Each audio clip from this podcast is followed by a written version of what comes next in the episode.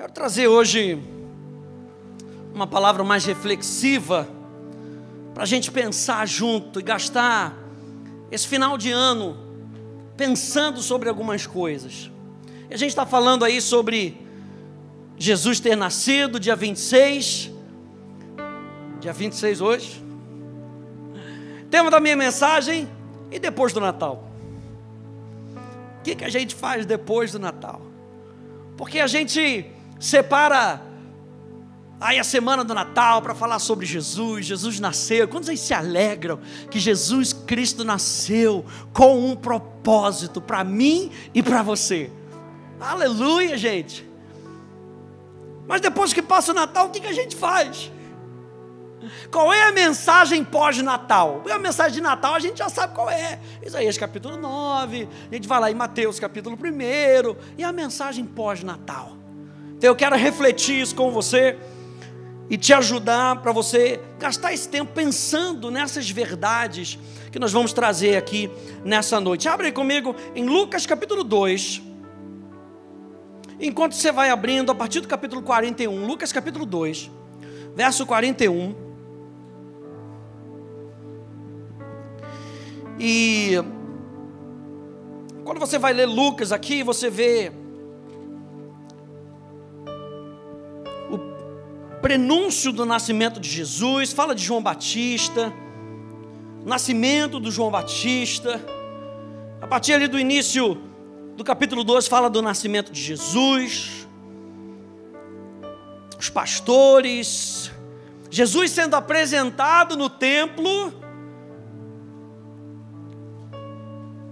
e depois há um hiato na história, um hiato aí de 12 anos, e Jesus novamente volta na história, aí no verso 41, no dia da festa da Páscoa.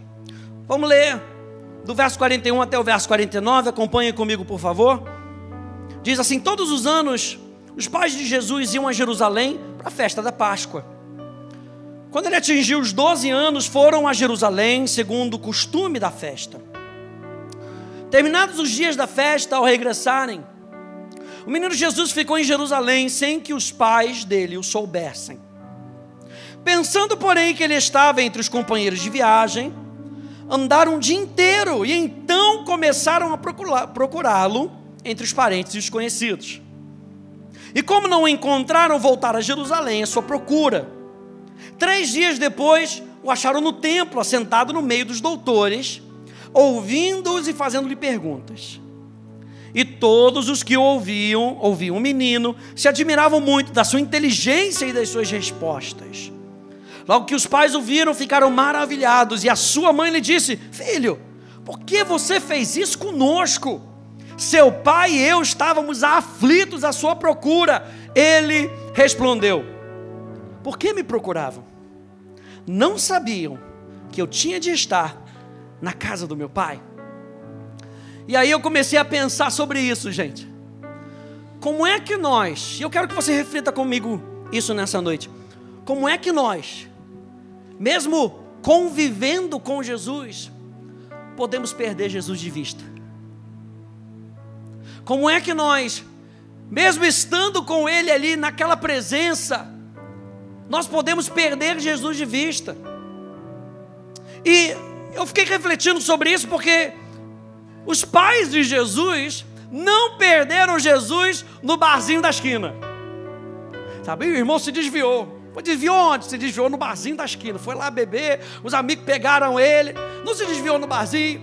Não se desviou no carnaval. Aliás, o carnaval está cancelado no nome de Jesus, aleluia. Onde é que ele se, onde é que ele se perdeu? Ih, pastor, foi no Rock in Rio. Não foi no Rock in Rio. Onde é que os pais de Jesus perderam Jesus? Na própria celebração da Páscoa. Numa celebração onde eles estavam profeticamente olhando adiante, eles estavam celebrando o passado, mas era uma celebração profética da própria pessoa e da obra de Jesus. A Páscoa ali não era não estava só representando algo que eles tinham sido libertos no passado a partir do nascimento de Jesus, aquela Páscoa estava apontando para frente. estava apontando para mim, para você. Estava apontando para aquilo que Jesus faria na nossa vida e através de nós. A festa da Páscoa era a festa da liberdade espiritual. E José e Maria perderam Jesus na celebração, onde espiritualmente ele mesmo estaria sendo celebrado. E quantas vezes eu e você nos perdemos de Jesus, onde o próprio Jesus está sendo celebrado. A minha e a sua reflexão nessa noite é: vamos manter Jesus no foco e no centro da nossa jornada todos os dias. Eu não quero Ele longe, eu quero Ele mais perto possível de mim.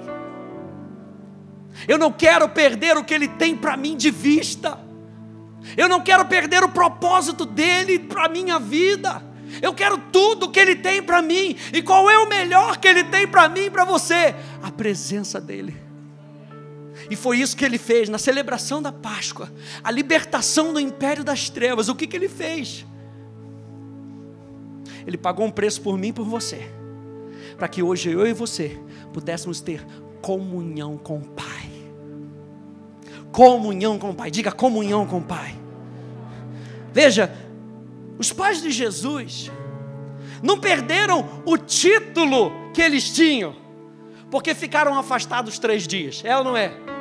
E deixou Jesus por três dias, deixaram de ser os pais de Jesus. Eles não perderam isso. O que que eles perderam? O privilégio da comunhão. E eu e você somos pessoas que fomos criados para comunhão. Quando a gente olha para Adão e Eva, quando a gente olha lá para Gênesis, capítulo 1, capítulo 2, capítulo 3, a gente, gente, olha só que maravilha.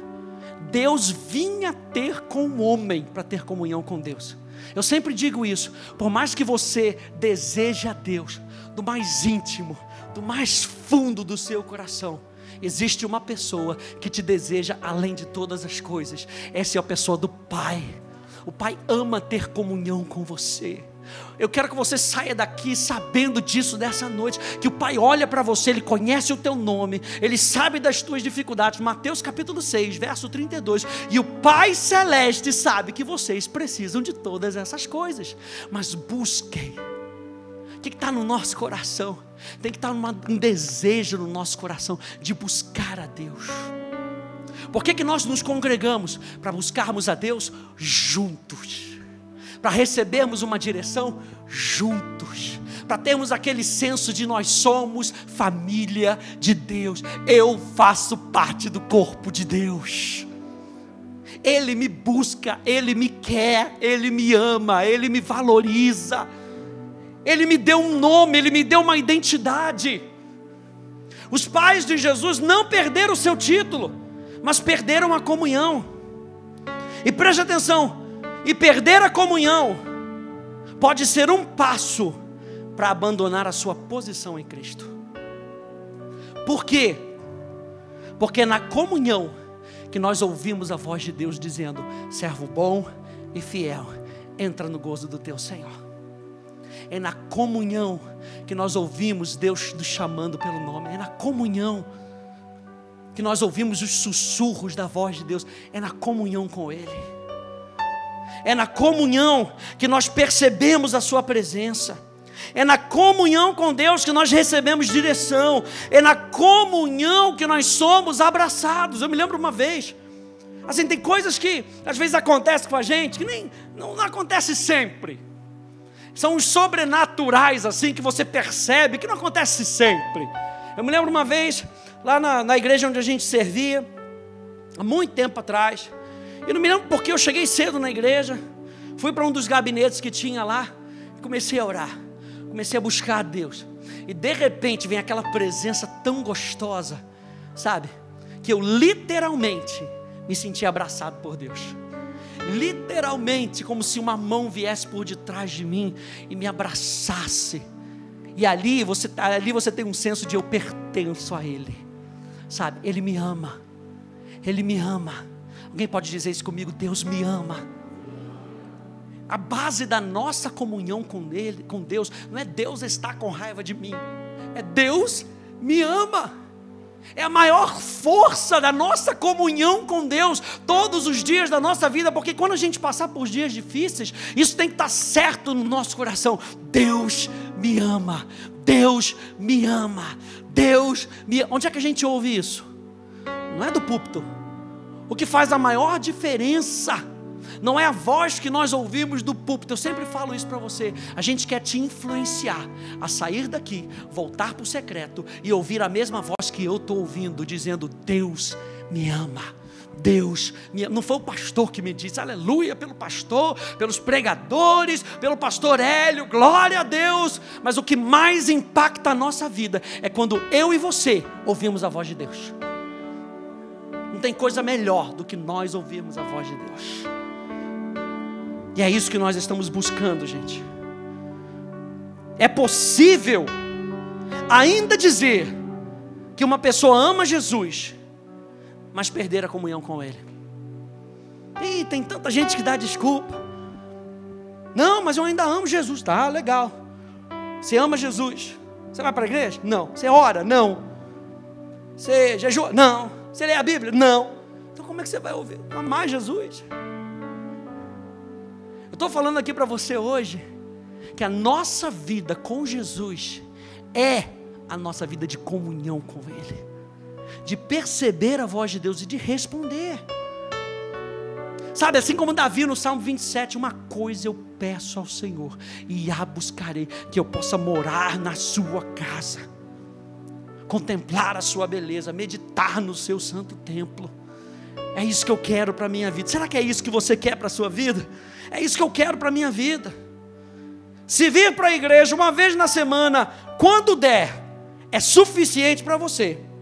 Eu digo, não é suficiente para levar você para o relacionamento mais íntimo. Pastor Ed sempre fala que você comer uma refeição fria uma vez na semana não te sustenta. Eu e você precisamos ser sustentados todos os dias pela presença de Deus. Pela presença de Deus. Eu quero que você reflita comigo nisso hoje. Eles não perderam Jesus no carnaval, eles não perderam Jesus no bar, já falei sobre isso, mas na festa. Ei, podemos ouvir sobre Jesus, cantar sobre Jesus, falar de Jesus e ainda assim não ter comunhão com Ele. É possível, pastor? É possível. É possível a gente esbarrar em Jesus e não conhecer Jesus? É possível. Mas o Espírito Santo vai trabalhando no nosso coração, para que a gente vá chegando cada vez mais perto. Você sabia que por causa da obra de Jesus, o caminho está aberto? Você sabia que através da obra de Jesus há uma possibilidade, há a possibilidade de você ter relacionamento íntimo e sincero com Jesus. E não tem coisa melhor, gente. Não tem coisa melhor do que você descobrir verdades. Enquanto você lê a palavra e o Espírito Santo vai falando com você, enquanto você ora, o Espírito Santo vai falando com você. Não vamos perder Jesus de vista. Eu anotei aqui, a celebração em si não pode mais ser, ser mais importante do que, me permita a palavra, do que o aniversariante. Ah, você vai lá no aniversário do seu amigo. Você vai no aniversário do seu amigo por causa do seu amigo ou por causa do bolo que você vai comer? Aleluia. Ninguém levanta a mão, glória a Deus, calma aí.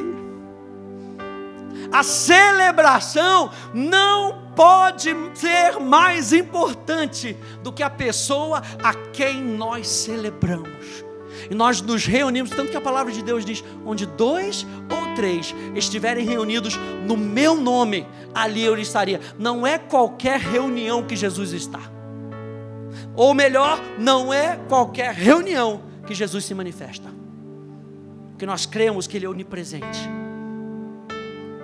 Mas a Bíblia diz que quando nós nos reunimos no Seu nome, ali há uma garantia de que Ele vai se manifestar. Eu não sei como você veio para cá nesse dia 26 de dezembro, mas eu vim com uma expectativa de que Deus vai fazer algo de que 2022 Deus vai fazer algo para mudar a história dessa cidade, para mudar a história da nossa vida e vai nos usar para transformar alguém, para trazer transformação genuína de dentro para fora na vida de alguém.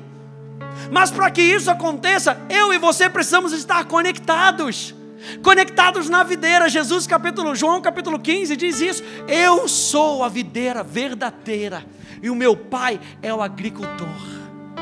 Vocês são os ramos. Ei, e os ramos que estão ligados na videira têm todo o potencial para darem fruto. Eu e você que estamos ligados em Jesus, temos todo o potencial para darmos fruto. É uma coisa muito incerta se você pegar aquilo ali. Ah, não, mas se eu pegar a semente, eu olho para a semente. Será que vai vingar essa semente? Será? Não existe será com Jesus. Se Ele está envolvido na nossa vida, algo vai acontecer. Mas eu e você não podemos perder Jesus de vista.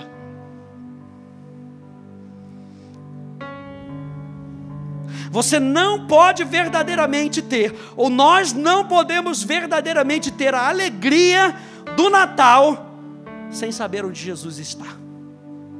Essa frase aqui é demais. A gente não consegue ter uma alegria verdadeira do Natal sem saber onde Jesus está. Eu peguei essa, essa citação aqui de um teólogo chamado Jim Packer, que ele diz assim: olha só que interessante.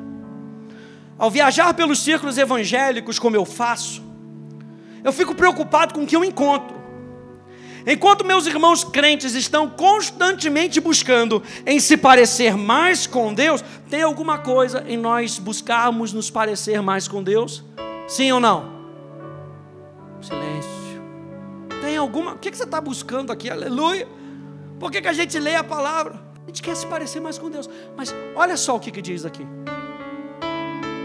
Enquanto meus irmãos crentes estão constantemente buscando em se parecer mais com Deus, eles mostram pouco interesse no próprio Deus. Quando eles estudam a palavra, apenas os princípios da vida de Deus chamam a sua atenção. O Pai Celestial não. É como se eles se concentrassem na ética do casamento e falhassem em gastar tempo com seu cônjuge sei tudo sobre casamento, leis brasileiras sobre o casamento, o que a Bíblia fala sobre o casamento, e como você trata o seu cônjuge. É isso que ele está falando. Casamento, comunhão, casamento depende de comunhão, depende de relacionamento. Nossa união com Cristo depende de comunhão com Cristo. O verdadeiro cristianismo é comunhão com Deus que nos busca. Aleluia. O verdadeiro cristianismo é a comunhão com Deus que nos busca. E eles estavam então ali na festa da Páscoa. Diz aí no verso 43, leia comigo de novo. Verso 43 dessa passagem.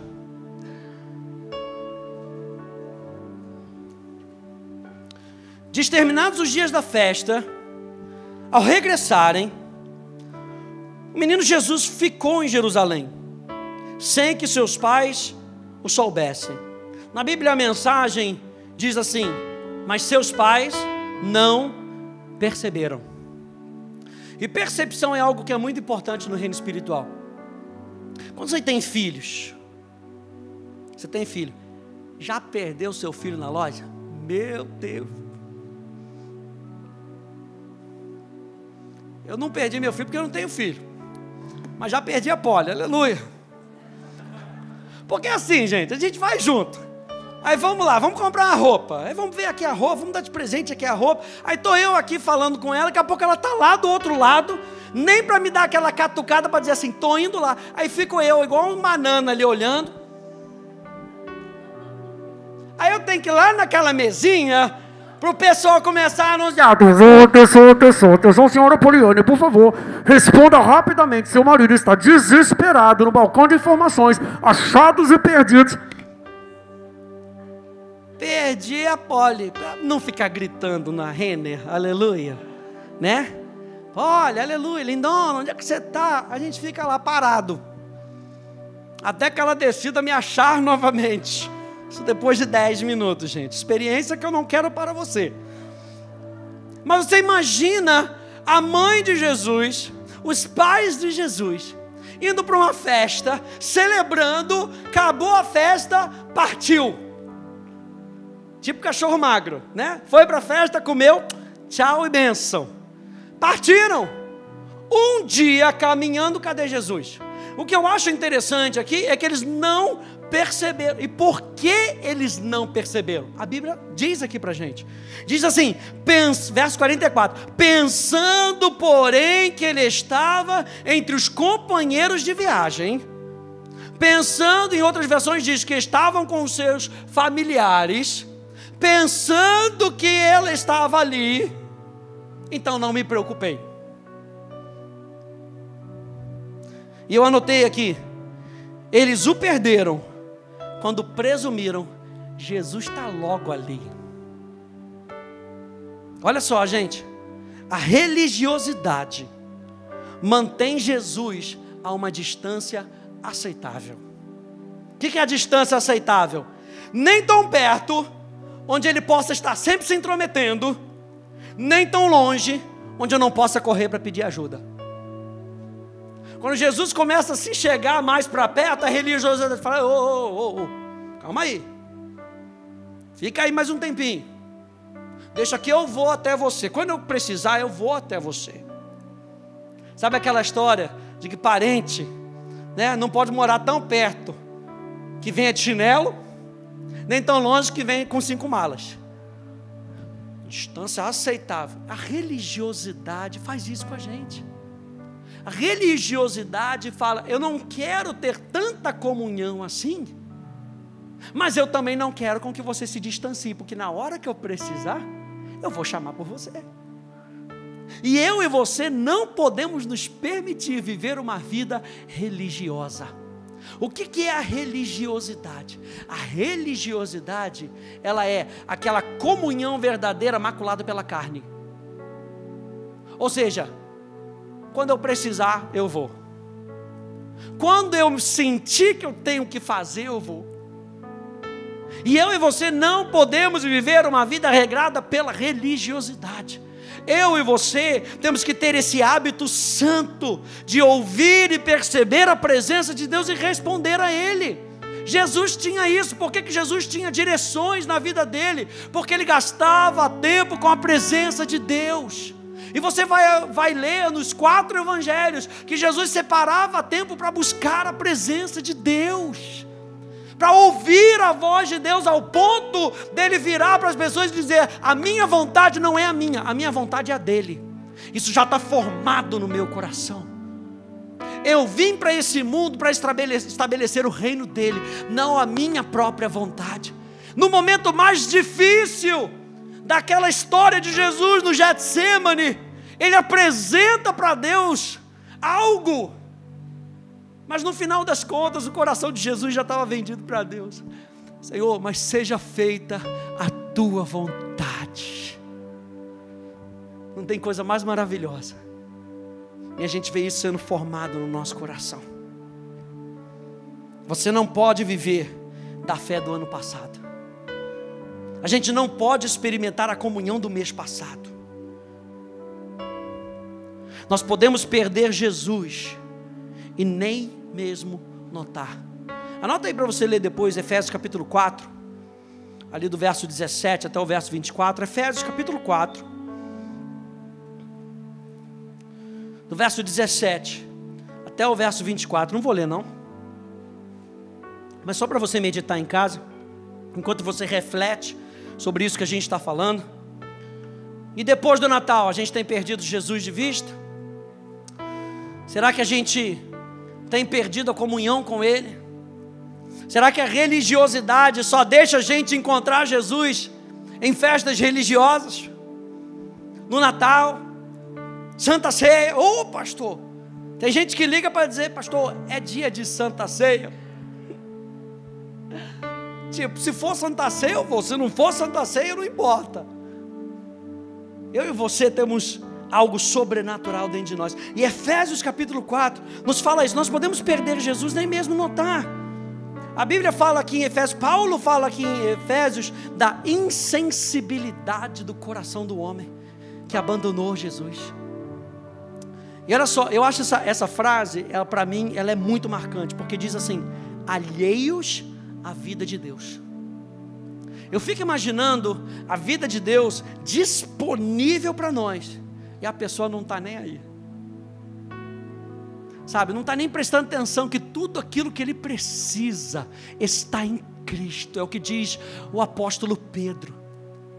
Todo que tudo aquilo que nós precisamos para a vida e para a piedade, ou seja, para uma vida com Deus, nós encontramos em Jesus. Jesus é a solução para tudo aquilo que nós buscamos. E como é que nós entendemos isso? Na comunhão com Jesus tempo gasto com Jesus, tempo que você passa com Jesus através do Espírito Santo. Como é que nós continuamos encontrando com Jesus? Verso 46 diz: Três dias depois, o acharam no templo, assentado no meio dos doutores, ouvindo e fazendo perguntas. E todos os que ouviam o menino se admiravam muito da sua inteligência e das suas respostas. Primeira coisa, como é que eu continuo encontrando Jesus? Eu anotei aqui. Jesus estava onde eles o deixaram. Jesus estava no templo. E Jesus, ele, não sei se você lembra daquela, daquela vez que Jesus entra no templo e tem lá os mercadores né? E Jesus pega um chicote e dá umas saraivadas em todo mundo e bota todo mundo para correr, indignado. Jesus diz: A casa do meu pai, essa casa será chamada casa de oração. Em outras maneiras, a gente pode dizer: a casa de Deus é uma casa de comunhão, onde nós aprendemos a ter comunhão com Deus. Onde é que Jesus está? Jesus está na comunhão com o Pai. Quando eu e você temos comunhão com o Pai, ali está Jesus do nosso lado e o Espírito Santo testificando da voz de Deus no nosso coração testificando que nós somos filhos de Deus. Você tendo relacionamento com o Pai, seu irmão mais velho ali do seu lado e o próprio Espírito Santo, que é o Espírito da adoção, dizendo para você: ei, pode falar que você é filho, pode pedir porque você é filho, pode clamar porque você é filho. Pode chorar como filho, pode, você é filho, você tem direito não sei se você consegue ver essa figura, o pai, seu irmão mais velho, o espírito da adoção, dizendo para você: você é um filho, você é uma filha de Deus. Como é que nós continuamos encontrando Jesus na comunhão, na oração? Você lembra que quando o filho pródigo ele ele saiu, pediu toda a sua herança ao pai, a parte que ele cabia, e o pai foi lá, deu para ele, ele foi, perdeu tudo se arrependeu e voltou. Voltou para onde? Para casa do Pai, casa de comunhão. E quando ele retorna, o Pai coloca nele um anel, coloca sandálias, novas vestes, faz um churrascão com um cordeiro, simbolizando Jesus o que, que o pai estava restituindo ao filho? Ei, deixa eu só te dizer, deixa eu só te lembrar: você é meu filho. Como é que nós continuamos tendo comunhão com Jesus? Na nossa comunhão com o Pai, na nossa vida de oração, gente. É por isso que nós queremos fazer essa semana de oração e depois mais para frente nós vamos continuar. Porque nós não podemos perder Jesus de vista. Nem mesmo quando a gente vem para a igreja, nós não podemos perder Jesus de vista. Vir para a igreja não pode ser apenas a única coisa do bolo, a última cereja do bolo. Vir para a igreja deve ser porque Cristo está onde nós estamos, onde nós nos reunimos no Seu nome. A segunda coisa, se mantenha no primeiro amor. A Bíblia diz lá em Apocalipse capítulo 2, sobre a igreja de Éfeso, capítulo 2, verso 4, diz que eles abandonaram o seu primeiro amor. Se você for ler Apocalipse, eu recomendo com que você leia, na sua reflexão nessa semana, você vai ver que eles estavam fazendo, eles estavam servindo, sabe, eles estavam cuidando das outras pessoas. Mas diz lá no verso 4 que eles tinham abandonado o seu primeiro amor. O que que é o primeiro amor? Olha só isso. É o deleite, é o prazer na pessoa de Deus. O primeiro amor, o prazer na pessoa de Deus. O primeiro amor é a sua alma desejar por mais de Deus. Onde você está lendo a palavra e você quer mais da pessoa de Deus na sua casa, no seu trabalho. O primeiro amor fala de você querer agradar a Deus. O primeiro amor fala de você dar com alegria e não por necessidade.